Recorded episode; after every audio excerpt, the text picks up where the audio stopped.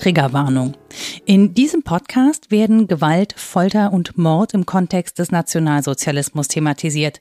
Wenn es dir damit nicht gut geht, empfehlen wir dir, diese Folge nicht oder nicht alleine zu hören.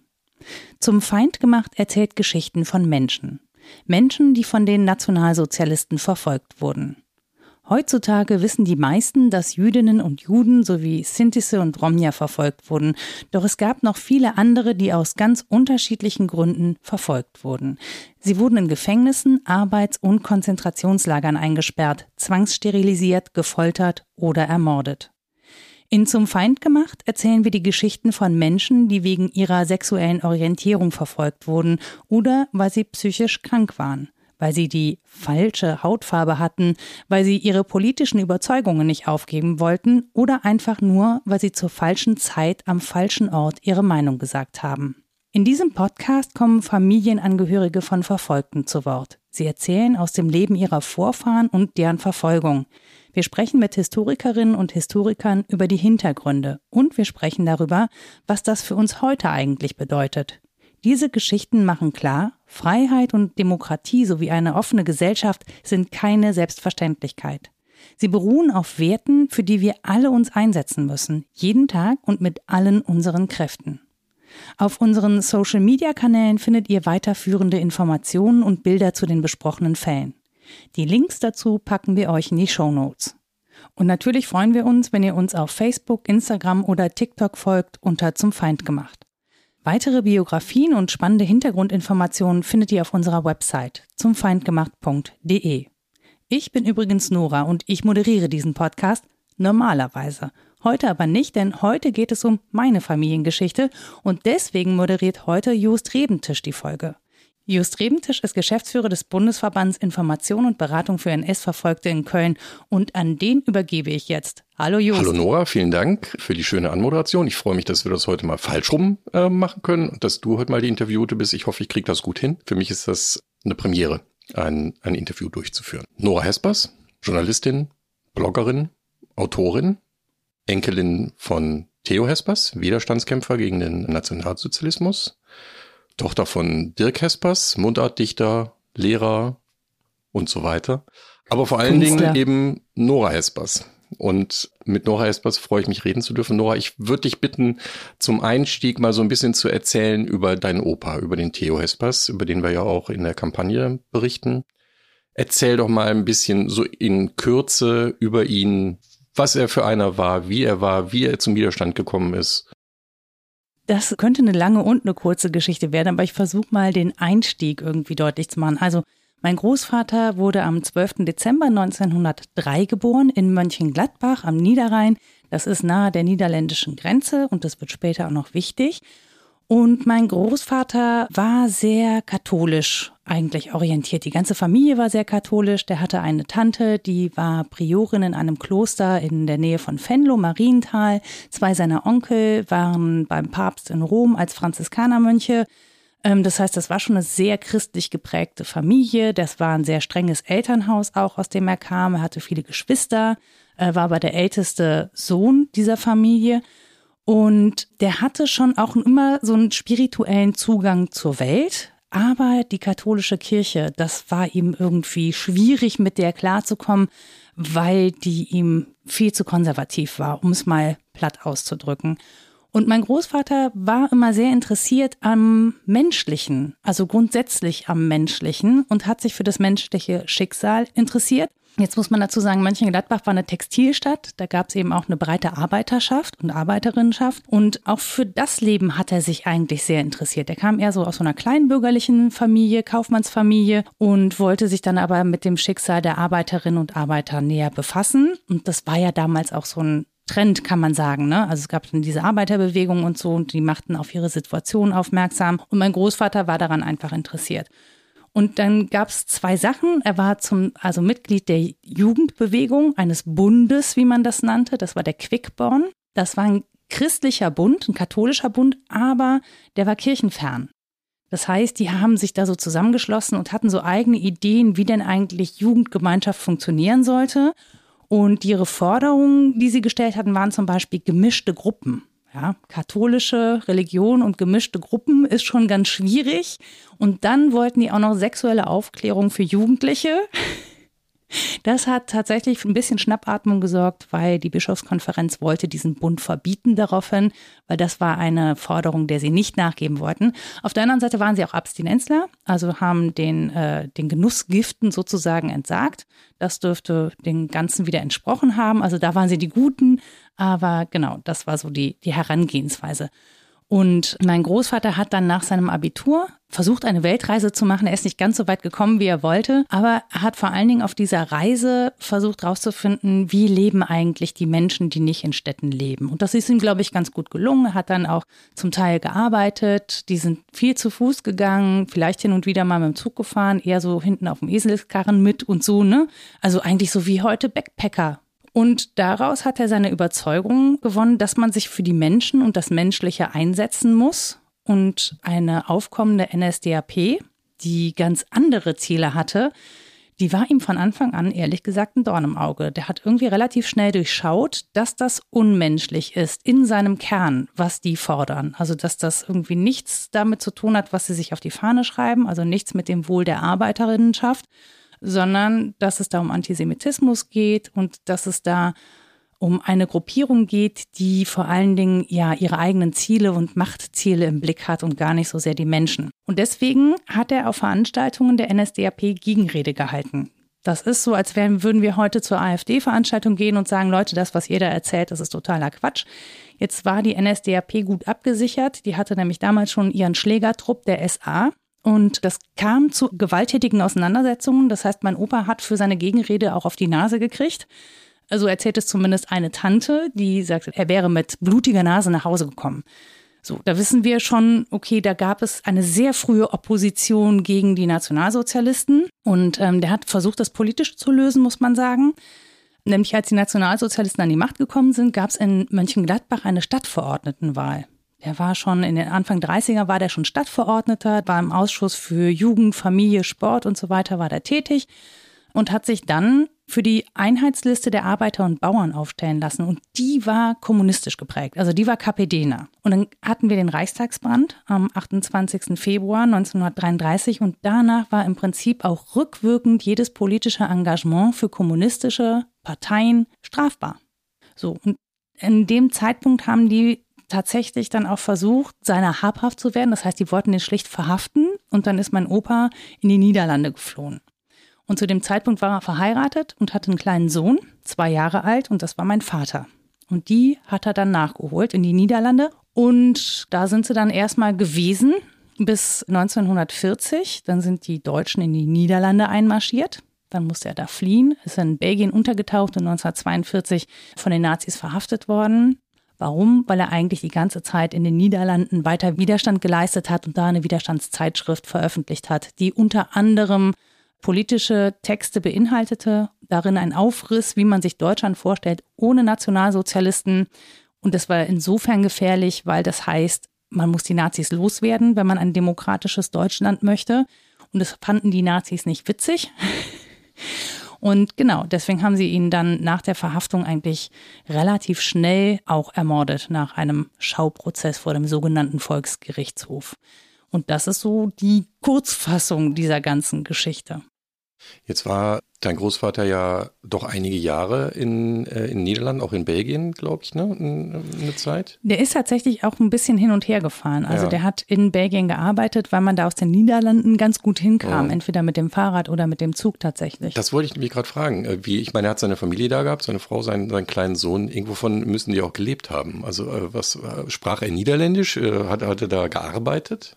Ja, also das ist ein, großes Problem für ihn natürlich gewesen, weil zum einen hätte er sich gar nicht politisch betätigen dürfen. Damit war er immer in der Gefahr, dass die Niederländer ihn wieder abschieben, weil das die politische Neutralität der Niederlande gefährdet hätte. Er hat es trotzdem gemacht, musste dann einmal auch die Grenzregion verlassen. Also er war zu Beginn in Roermond, das ist relativ nah an Mönchengladbach an der deutsch-niederländischen Grenze und musste dann over de Waterkant, also hinter die Maas ziehen, mehr ins Landesinnere, weil es mehrere Versuche der Nazis gab, meinen Opa zu entführen über die Grenze. Und die Niederländer gesagt haben, er, du machst hier Ärger, das geht nicht. Also wenn du hier bleiben willst, dann musst du hinter die Grenze. und du musst aufhören, dich politisch zu betätigen. Hat er nicht gemacht, also eine Zeit lang, weil es nicht anders ging, aber er hat dann einfach weitergemacht und ist dann gefahren. Also er ist nach Amsterdam gefahren, relativ regelmäßig, zu Beginn auch nach Brüssel. Er muss in Frankreich gewesen sein, in die Schweiz habe ich einen Beleg gefunden. Er war aber auch in Dublin zum Beispiel auf einer Katholikenkonferenz als es darum geht, rauszufinden, ähm, wie man katholische Geflüchtete in anderen Ländern unterbringen kann und ob es zum Beispiel in Irland eine Möglichkeit gibt, die unterzubringen oder ob er da Kontakte knüpfen kann zu Organisationen, die eben auch in anderen Ländern Geflüchtete aus Deutschland unterbringen können. So, das heißt, mein Vater hat das immer politische Arbeit genannt. Ne? Mein Opa hat also politische Arbeit gemacht. Und ab 1937 haben die sich dann zusammengetan und diese Widerstandszeitschrift gegründet. Und es war ein Zusammenschluss von Menschen, die tatsächlich aus unterschiedlichen politischen Lagern kamen, die aber eins einte, dass sie gegen die Nazis waren. Das war definitiv, aber da waren auch konservative Stimmen dabei. Also es war jetzt nicht nur ähm, irgendwie sozialistische, kommunistische Stimmen, sondern es waren auch konservative und auch zum Teil nationalistische Stimmen darunter, die aber eben mit Hitler und mit der NSDAP nichts zu tun haben wollten. Und das ist so ein bisschen die Gemengelage, die da war. Und verdient hat er seinen Lebensunterhalt mit einem Reformhaus. Das klingt ein bisschen komisch. Ja, ja, das klingt so ein bisschen komisch, ne? weil das war so ein Ding in Wuppertal und im Ruhrgebiet war das ein Ding, diese Reformhäuser. In den Niederlanden gab es nicht so viele. Mein Vater hat behauptet, er hätte das erste Reformhaus in den Niederlanden gehabt. Das stimmt nicht. Es, es, war nicht das erste. Es gab noch eins, von dem er Waren bezogen hat in Den Haag. Aber er hat eben einen Reformhandel gehabt und hat damit vor allen Dingen die etwas wohlhabendere niederländische Bevölkerung beliefert. Also da ging es dann darum, so Abstinenz, also Obstsäfte waren mhm. wohl so ein Ding aber auch Schokolade, so Fruchtriegel, die wir heute noch kennen, das hat er da rumgeliefert. Zufälligerweise waren unter seinen Gemüse- und Warenkörben dann natürlich auch immer noch so ein paar Widerstandszeitschriften, die er verteilt hat. Aber genau, das war so sein, im Prinzip sein Einkommen. Und dann gab es noch Geld von verschiedenen Flüchtlingskomitees. Mhm. Er ist dann nach dem Einmarsch der Deutschen ja verhaftet worden. Was ist mit der Familie passiert? Also mit seiner Frau und mit seinem Sohn? Also seine Frau ist mitverhaftet worden, ja. meine Oma. Die äh, waren zu dem Zeitpunkt in einem Kinderheim in Halle bei Antwerpen untergetaucht. Das war tatsächlich ein nationalistisches Kinderheim. Der ist im Prinzip in die Höhle des Löwen gegangen, aber er wusste nicht, wo er hin sollte mit seinem kleinen Sohn, weil er meinem Vater irgendwie bieten wollte, dass der sich mit anderen Kindern und auch frei bewegen kann. Das kann man in einem Versteck einfach nicht. Und da ist er verraten worden wegen Devisenfälschung, weil die sich in Belgien unter dem Namen seiner Frau angemeldet haben, also unter dem Mädchennamen. Der hat nicht unter Hespers, weil er wusste, dass er gesucht wird, sondern unter Kels sich eingeschrieben. Und das war dann Devisenfälschung, weil er darunter nicht hätte Lebensmittelmarken besorgen dürfen. Und dann haben sie herausgefunden, dass sie ihn eigentlich auch suchen und an Deutschland ausgeliefert. Dann war er erst im Spionageabwehrgefängnis in Wilhelmshaven und dann ist er nach Berlin überstellt worden und zeitgleich haben sie dann auch meine Oma mitgenommen und die ist ins Frauengefängnis in Fechter gekommen und wurde da tatsächlich auch massiv verhört. Das muss eine Einzelhaft gegeben haben in so einer engen Zelle. Die hatte nämlich danach Zeit ihres Lebens Klaustrophobie. Mhm. Und da ging es natürlich auch darum, wahrscheinlich bei den Verhören, die man dann auch so euphemistisch verschärfte Verhöre nennt, also eigentlich dann übersetzt Folter, ähm, Namen rauszukriegen. Denn dein Großvater war ja bestens vernetzt und ähm, deine Großmutter, die wird ja wahrscheinlich auch eine Menge mitgekriegt haben. Ja, aber die hat tatsächlich nichts verraten und hat auch glaubhaft machen können, dass sie nichts weiß. Also im, im, Protokoll steht im Prinzip drin, dass sie eine dumme Frau ist. Ja, es hat ihr aber wahrscheinlich einfach auch das Leben gerettet, ne? Also weil man dann wirklich dachte, okay, die weiß wirklich gar nichts und die war auch sehr unpolitisch. Das muss man dazu sagen. Die wusste im Zweifel nicht annähernd so viel, wie die Nazis glaubten, dass sie weiß. Mehr wusste die Sekretärin meines Großvaters tatsächlich, mit der er ein Verhältnis hatte, Antonia Verhagen. Auch das ist nochmal so eine Randgeschichte, die will ich gar nicht auswalzen, aber die wusste deutlich mehr. Die hat nämlich die Korrespondenz für meinen Großvater gemacht und war auch mit ihm in London 1939. Und mein Opa Klar, ne, der ist natürlich wirklich krass verhört worden. Also den haben sie zum einen in Wilhelmshaven in so ein Arbeitslager geschickt wahrscheinlich. Der durfte dann zum Beispiel nicht wissen, wo sein Sohn ist, durfte sich auch nicht nach dem erkundigen. Das ist also Psychoterror. Dann hat er hart arbeiten müssen, hat nichts zu essen bekommen, zu wenig zu trinken bekommen. Also das, was eben so, ja, eigentlich schon fast zur Standardfolter gehörte in Gefängnissen der Nazis. Und als es dann nach Berlin ging, gab es eben auch Verhöre, die wurden immer täglich gemacht. Dann gab es aber auch zum Beispiel Isolationshaft, auch in diesen engen, dunklen Zellen, wo man damit niemandem reden darf, über Tage, Wochen oder Monate. Man weiß immer nicht, wie lange die Leute da eingesperrt waren. Also es gibt keine Belege für körperliche Folter im Sinne von Schlägen. Man kann das so in den Verhören rauslesen an bestimmten Bezeichnungen unter Vorbehalt oder unter besonderem Vorbehalt. Und das deutet häufig darauf hin, dass es nicht um eine Vorhaltung ging, sondern um eine Gewaltmaßnahme. Aber auch das, das kann man nur vermuten, belegen lässt sich das nächste sind nirgendwo aufgeschrieben, wie sie an ihre Informationen gekommen sind. Auf jeden Fall hat auch mein Opa nie mehr verraten, als die eh schon wussten. Und es ärgert die Nazis tatsächlich auch, weil die das im Protokoll extra vermerken, dass er nur das zugibt, was sie eh wissen. Mhm. Also wo sie eh sagen können, okay, das wissen wir schon. Das heißt, der hat wirklich auch unglaublich viele Leute geschützt. Mhm. Trotz Haft, trotz Folter, weil er die Namen nicht preisgegeben hat. Mhm, starker Charakter. Ja, das, das stimmt. Auf der einen Seite, auf der anderen Seite, an seinen Briefen merkt man schon, dass er auch wirklich verzweifelt ist. Also ich habe ein paar Briefe, handschriftliche, die mein Vater aufbewahrt hat und es gibt ein paar Briefe aus der Haft, die bei den Dokumenten liegen und die machen deutlich, dass der wirklich verzweifelt ist. Der ist tief verzweifelt, der versucht zu kämpfen, der weiß eigentlich, dass die Lage aussichtslos ist, aber der lässt wirklich nichts unversucht, um sich aus dieser Lage vielleicht doch noch zu befreien. Also, und es bricht einem das Herz, wenn man das liest. Das sind wirklich die krassesten Dokumente von denen, die ich gelesen habe. Und ich habe wirklich viele Dokumente gelesen. Aber er hat sich auch gewusst, dass ihm das nichts genützt hätte, wenn er Namen genannt hätte. Das ist ja versprochen worden oder Leuten gesagt worden, äh, wenn ihr mit uns äh, kooperiert, dann gucken wir mal. Aber ich, äh, ich wüsste von keinem Fall, wo das ernsthaft dann zu einer Strafmilderung oder sowas geführt hätte. Das Problem, das er hat, ist, der will dann zwar sagen, wie es wirklich war, aber eigentlich belastet er damit die ganze Zeit die Nationalsozialisten selber und die Informationsgeber der Gestapo. Also und stellt die als dumm dar. Ja. Ähm, das ist eine schwierige Haltung, wenn man von einem etwas will.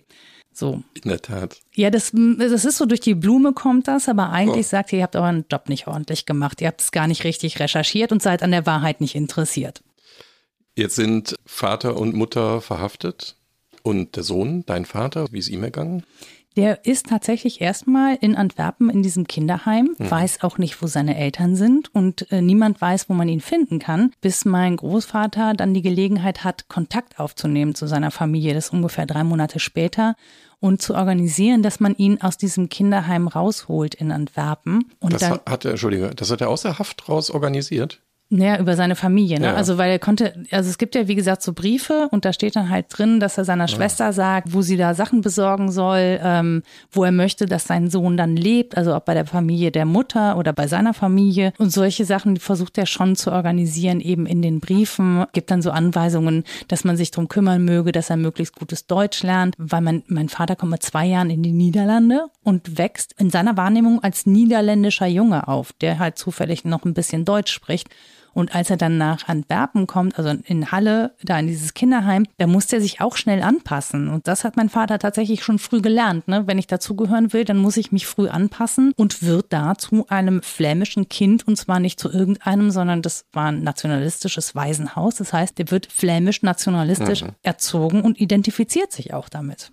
Mhm. Aber dann ist er im Waisenhaus und der Großvater sagt der Familie so ein bisschen, was weiter geschehen soll. Und dann kommt er nach Mönchengladbach zurück. Genau, dann kommt ja. er nach Mönchengladbach zurück, dann zur Familie seiner Frau, weil da einfach das Nahrungsangebot besser ist. Die wohnen so ein bisschen außerhalb, die haben einen großen Garten, da gibt es Gemüse, da gibt es Obstbäume und er wusste schon, dass in der Stadt, ne, unter dem Eindruck des Krieges, dass es da nicht so gutes Essen geben wird oder dass die Nahrungsversorgung schwieriger werden wird. Deswegen wächst er bei der Familie seiner Frau auf. Zumal seine Frau in der Zeit auch wieder aus dem Gefängnis raus ist. Das heißt, das Kind hat die Mutter auch direkt zur Verfügung, was ja gut ist. Mein Vater muss dann aber in die HJ eintreten auch weil sie ihm sagen, das ist gut für deinen Vater. Also, ne, wenn du in die HJ eintrittst, dann kann das sich strafmildernd auf deinen Vater auswirken, was ja dann nicht passiert ist. Und auch da muss mein Vater sich natürlich wieder anpassen. Und das ist gar nicht so leicht, weil er natürlich schon als Sohn eines Hochverräters in diese HJ reingeht. Man weiß natürlich, dass der Vater verhaftet ist. Und dann entspricht sein Äußeres dem, wie man jüdische Menschen im Stürmer dargestellt hat. So. Und er wird dann angegriffen und es wird dann gesagt, er sieht genau aus wie ein Jude und steht dann sozusagen unter dem, in, ich mache Anführungsstriche in die Luft, Verdacht jüdisch zu sein. Und hat dann im Prinzip einen Fürsprecher, der sich vor ihn stellt und sagt, nein, der Hesper sieht aus wie ein waschechter Germane das rettet ihm da tatsächlich den Arsch, um es mal wirklich deutlich zu sagen. Aber das ist natürlich trotzdem eine tragische Geschichte. Mhm. Ne? Wir lernen, dass es eigentlich nur einen braucht, der Nein sagt, damit mhm. irgendwie solche Übergriffe nicht stattfinden. Wir lernen aber auch, dass dieser Antisemitismus, wie tief der verwurzelt ist und dass es eben ja eine Beurteilung nach dem Äußeren gibt. So. Mhm. Und das hätte für meinen Vater wirklich nochmal gefährlich werden können. Auf jeden auch. Fall. Ist die Familie denn nach der Hinrichtung deines Großvaters dann in Ruhe gelassen worden oder sind die weiter noch belästigt worden als Familie eines hingerichteten Hochverräters? Das ist tatsächlich so, dass die eigentlich geächtet waren mhm. und dass meine Großmutter nur mit sehr, sehr viel Glück aus Mönchengladbach rausgekommen ist. Es gab ja einen Bombenangriff 1944 im Herbst, bei dem eben mein Vater verschüttet worden ist, neben seiner Tante, die auch gestorben ist und noch einem Neffen. Also die sind irgendwie, mein Vater konnte diese Bombenarten auch zum Beispiel auseinanderhalten. Auf jeden Fall sind die danach geflüchtet und es durften eigentlich nur Frauen mit auf diesen äh, ja, Flüchtlingstreck, deren Männer Soldaten waren oder als Soldaten gefallen waren. Und meine Oma hätte nicht mitgedurft. Also die hätten sie nicht evakuiert aus Mönchengladbach, weil ihr Mann eben als Hochverräter hingerichtet worden ist. Und irgendwer hat gesagt, du kommst mit, wieder einer, der gesagt hat. Wieder einer, der gesagt mhm. hat, du kommst mit. Ne? Und damit sind sie dann nach Aachen an der Elbe evakuiert worden mhm. und haben da auch das Ende des Nationalsozialismus und des Zweiten Weltkriegs erlebt. Mhm. Ja, also eine hochspannende Geschichte die du erzählst. Und du erzählst sie ja auch schon seit einiger Zeit. Also du machst ja auch den Blog Die Anachronistin. Eigentlich wollte ich dann auch sagen, eine ganz wunderbare Bezeichnung für diesen Blog, finde ich. Wie kam es dazu? Wie, wie wurdest du zur Anachronistin? Ich habe tatsächlich mehrere Anläufe gebraucht, um mich mit dieser Geschichte auseinanderzusetzen, weil sie mir, wenn ich ehrlich bin, zum Hals raushing, weil mein Vater nur davon erzählt hat. Ne? Und mein Vater, wie gesagt, 1931 geboren, der war so alt wie meine Oma, mütterlicherseits. Ich hatte immer das Gefühl, ich kann das einfach nicht mehr ertragen, dass man immer nur in der Vergangenheit lebt und von diesem, in meinen Augen, Krieg erzählt. Und dann habe ich aber festgestellt, das macht was mit mir. Also irgendwie spüre ich die Auswirkungen dieser Traumatisierung, die da auch drin liegt. Und dann wollte ich rausfinden, woran liegt das? Und habe mir dann vorgenommen, ich setze mich jetzt endlich mal mit dieser Geschichte auseinander und recherchiere da mal ein bisschen und wollte dann ein Buch draus schreiben. Und dann kam aber Pegida auf. Und dann hatte ich wirklich ein so ungutes Gefühl und dachte, nicht schon wieder. Menschen, die sich irgendwie, ja, unter diesem nationalistischen Gedankengut versammeln und diese Ideologie wieder ans Tageslicht bringen. Und dann musste ich anfangen zu schreiben während der Recherche. Und dann habe ich das zuerst als Blog gemacht. Und weil ich dachte, das liest sowieso keiner, habe ich es dann als Podcast rausgebracht und sozusagen selber vorgelesen. Plus ich hatte zu dem Zeitpunkt schon ein paar Interviews mit meinem Vater geführt, so dass man den auch nochmal hört, weil er erzählt das alles nicht als tragische Geschichte, sondern so ein bisschen als Abenteuergeschichte, was es manchmal schwierig macht, ihm das zu glauben, was er erlebt hat. Also ist quasi die intensive Beschäftigung mit der Familienbiografie auch zurückzuführen auf die Situation in Deutschland zur damaligen Zeit, als du damit angefangen hast. Du sagst Pegida, ne? Also so als, ja, dass man die Aufgabe sieht, nochmal zu schildern, was passieren kann, wenn solche Bewegungen, solche Leute an die Macht kommen. Ja und nein. Also zum einen, ich hatte vorher angefangen, mich mhm. damit zu beschäftigen und ich hätte es aber nicht so früh veröffentlicht. Also wahrscheinlich hätte ich mich ewig damit beschäftigt und es irgendwann veröffentlicht. Aber mit Pegida kam für mich der Druck auf, das schon in der Recherche zu veröffentlichen, was für Journalisten wirklich ungewöhnlich ist. Also man macht seine Recherche fertig und erzählt dann die Geschichte und fängt nicht an mit dem ersten Schnipsel Geschichte, den man findet, schon zu veröffentlichen, worum es da geht und die Leute mitzunehmen auf so eine Art Recherchereise. Weil es das heißt halt auch, dass man sich im Zweifel mal korrigieren muss, wenn man irgendwie nach einer Quelle denkt, es ist so und dann findet man eine andere Quelle und dann muss man es doch wieder ein bisschen umsortieren. Aber es passiert halt das Risiko, habe ich in Kauf genommen, dass ja. das passiert. Das ist halt Work in Progress, ne? Das ist ja. eben der Unterschied zu dem, was dann letztes Jahr passiert ist. Denn mhm. letztes Jahr ist dann tatsächlich das Buch herausgekommen. Mein Opa, sein Widerstand gegen die Nazis und ich, 2021, So Kampf Verlag. Ich kann es wärmstens empfehlen, allen, die jetzt den Podcast hören, das Buch auch mal zu lesen. weil da natürlich alles nochmal sehr, sehr stark vertieft erzählt wird und auch weitergehend. Du hast vorhin schon gesagt, du hättest gespürt, ja, so eine, wie soll man das sagen? Vielleicht so eine Art Verbundenheit mit deinem Großvater über deinen Vater, aber vielleicht doch direkt zu deinem Großvater. Und wir reden ja über Angehörige der Folgegeneration, also zweite, dritte Generation der Verfolgten, die ja so eine Art familienbiografisches Erbe mit sich tragen. Würdest du das auch so sehen? Ja, definitiv. Hm. Also das Interessante ist, es gibt ein Lied, das mein Vater mal gesungen hat, da hat er Widerstandslieder versucht am Leben zu erhalten, als Künstler auch. Und das heißt, mein Vater wird gesucht. Und das ist das Thema, das sich, glaube ich, bei uns so durchzieht. Also mein Vater hatte von seinem Vater nichts, weil der eben im Kampf für ein demokratisches Deutschland sich der Aufgabe verschrieben hat, politisch aktiv zu sein und deswegen aber nicht für seinen Sohn irgendwie handhabbar war. Also der war einfach nicht da als Vater ne? und ist dann auch noch ermordet worden, hat seinen Sohn im Prinzip auch noch verlassen.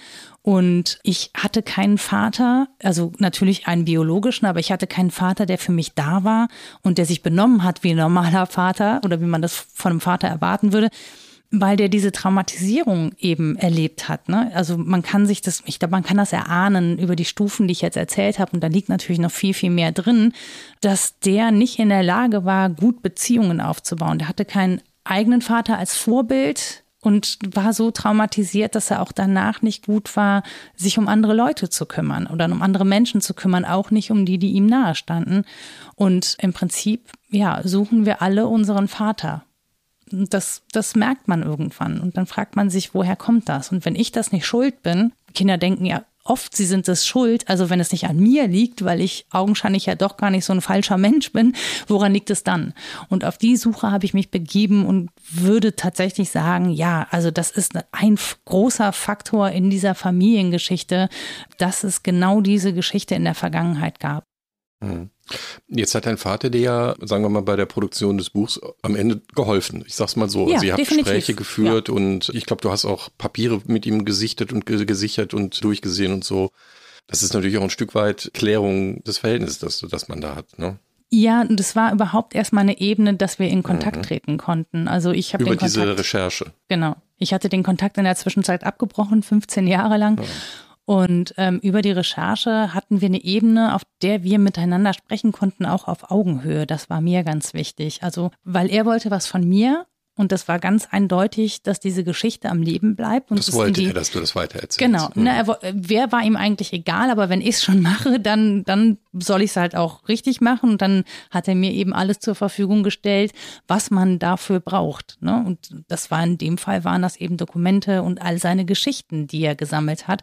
Und die restlichen Dokumente habe ich dann überall zusammengesucht und gesichtet und sortiert und so. Aber darüber hat man zumindest eine, eine Ebene gefunden und eine Verbindung gefunden. Und das ist tatsächlich etwas, das heilt. Einen Vater habe ich dadurch nicht gefunden. Nee, aber du hast, ihn am Ende dann wahrscheinlich besser verstanden. Ne? Ja, das definitiv. Also das hat schon geholfen, das auch einzuordnen ja. und auch gut zu sein damit. Also ich meine, ich kann die Vergangenheit nicht ändern. Ne, die ist halt so, wie sie ist. Ich kann sie nehmen, ich kann sie akzeptieren, ich kann gucken, was kann ich damit für das Heute und für die Zukunft tun. Und meine Antwort war dann halt der Podcast, der Blog und jetzt das Buch.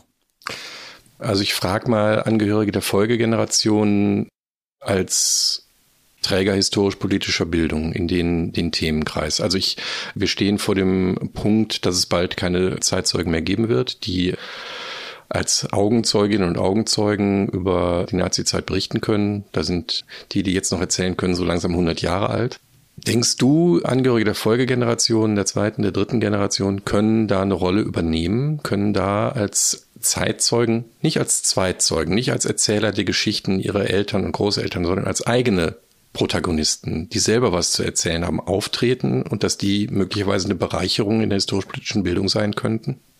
Ich glaube, dass wir die auf jeden Fall brauchen. Also nicht, um mir selber eine Wichtigkeit zu geben, sondern weil es so viele verschiedene Geschichten sind. Also wir merken ja jetzt gerade, wie auch immer weitere Facetten dieser NS-Geschichte aufbrechen. Ja, wir haben jetzt erst so langsam Bewusstsein dafür, dass es zum Beispiel Verfolgung von Homosexuellen gab, aber auch Menschen, die zum Beispiel als Transpersonen gelebt haben. Die waren eben unter diesem Oberbegriff Homosexuelle zusammengefasst. Aber dann merken wir, da gibt es noch eine Facette. Auch die Verfolgung von Sinti und Roma ist ja noch nicht 100 Prozent aufgearbeitet. Ne? Da gibt es ja, das wird immer so miterzählt, aber die treten selten als Akteurinnen und Akteure auf.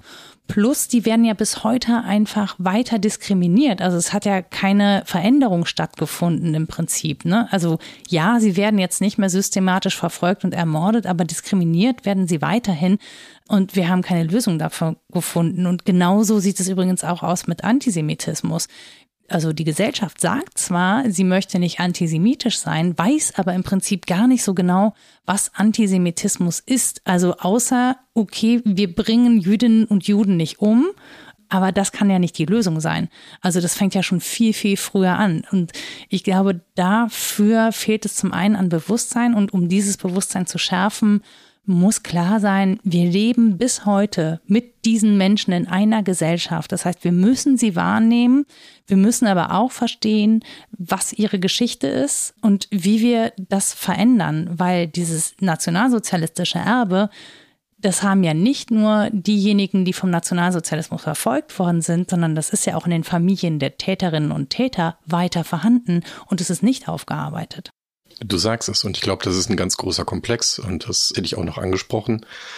Würdest du denn auch sozusagen appellieren an Angehörige der Nachkommen der, der Tätergeneration, dass die ihre Familienbiografien aufarbeiten? Also ich, ich, ähm, ich erinnere an den Film Displaced von Sharon Riba Khan, den kennst du ja auch, wo die Sharon sozusagen mit ihren Freundinnen und Freundinnen spricht und feststellt, dass die Nachkommen Täterseite die Familienbiografie in der Form nicht aufgearbeitet haben und da auch gar nicht so einen Zugang zu haben. Und die Sharon sagt in dem Film, dass die Nachkommen der Täterseite so ein bisschen so ein Privileg des Vergessens nutzen würden. Das Privileg, das die Nachkommen der verfolgten Seite schlicht nicht haben. Weil die Verfolgung in der Familienbiografie, die ist halt, wie das bei dir auch ist, gegenwärtig. Und ihr Appell ist, und das, was sie sagt, ist, dass eine vernünftige Erinnerungskultur, ein Gedenken auf Augenhöhe erst dann möglich ist, wenn auch die Nachkommen der Tätergeneration die Familienbiografie aufgearbeitet haben. Würdest du das unterstützen? Definitiv und vor allem die Konsequenzen daraus ziehen. Weil ich meine, klar, die Nachfahren der verfolgten Generation oder auch derer, die ermordet worden sind vom Nationalsozialismus, die müssen sich mit diesem Schmerz zwangsläufig auseinandersetzen. Und ich finde, es ist nicht zu viel verlangt zu sagen, naja, wenn wir uns mit Schmerz auseinandersetzen müssen, dann müsst ihr euch bitte mit eurer Scham auseinandersetzen, weil wir anders nicht weiterkommen können. Also ich kann noch so viel appellieren daran, dass wir uns bitte mit Rassismus beschäftigen, mit Antisemitismus, mit Diskriminierung von Sinti und Roma. Aber wenn das nur diejenigen machen, die zu den Verfolgten und Ermordeten gehören, sind das nicht genug, sondern diejenigen aus der Mehrheitsgesellschaft, die eben das Gefühl haben, sie sind nicht Betroffene, was einfach nicht stimmt, so, die müssen das Gefühl haben, wir haben was damit zu tun. Das ist auch unsere Geschichte und wir wollen etwas tun, damit sich das nicht wiederholt. Das kann nicht nur auf den Schultern derer liegen, die als Nachfahrinnen und Nachfahren der Verfolgt agieren, Plus, es gibt noch einen weiteren Aspekt. Wir müssen, glaube ich, auch verstehen, dass es keine deutsche Geschichte ist, sondern dass es eine europäische Geschichte ist. Wenn man sich die Nachbarländer anguckt, dann sehen wir, dass nicht nur in Deutschland der Faschismus an der Tagesordnung war, sondern dass es Unterstützung gab aus vielen anderen Ländern auch und dass es sozusagen einen Nährboden gab für diese Entwicklung und die lange einfach auch nicht verhindert worden ist. Und das ist alleine deswegen wichtig, wenn wir jetzt in die Ukraine gucken, wenn wir jetzt sehen, wie Russland die Ukraine angreift und wie Forderungen laut werden, die einfach auf völkischen rechtsextremen Ideologien aufbauen. Wenn es kein Bewusstsein dafür gibt, gibt es auch keinen klaren Widerspruch dagegen. Mhm. Also du befürchtest, dass das Ausbleiben der Auseinandersetzung quasi mit der faschistischen Vergangenheit Europas dazu führen könnte, dass möglicherweise Systeme, ich sage jetzt nicht faschistische Systeme, aber zumindest autoritäre Systeme eher eine Chance haben wieder in Europa? Ja, auch faschistische Systeme. Also das doch, das kann man schon so sagen. Ich meine, wir gucken nach Ungarn, da sehen wir etwas, das eine Art Wiedergänger ist von Nationalismus und Faschismus. Da wird sich ganz dezidiert gegen LGBTQ zum Beispiel geäußert. Wenn wir nach Serbien gucken, das auch europäisch ist, dann haben wir da einen serbischen Nationalismus, der nach wie vor Bosniak Bosniakinnen und Bosniaken bedroht. Da hatten wir einen Genozid in den 90er Jahren. Das ist vielen hier überhaupt nicht bewusst. Ja. Und wenn wir kein Bewusstsein dafür haben, für diesen Faschismus und Nationalismus und für die Gefahren, die da drin stecken, können wir uns nicht dagegen zur Wehr setzen und können auch nicht darauf aufmerksam machen und andere sozusagen auch dazu bringen, sich damit bitte auseinanderzusetzen. Und mhm. ich sehe da schon eine große Gefahr drin, mhm. wenn man das zum einen als rein deutsches Problem beschreibt. Ne? Mhm. Ja, der Nationalsozialismus in Deutschland ist ein deutsches Problem. Aber Faschismus als solcher, als Oberbegriff, das ist ein größeres Problem. Und das sehen wir in Europa an vielen verschiedenen Stellen. Und damit muss man sich auseinandersetzen. Und das muss auch an anderen Stellen aufgearbeitet werden. Okay.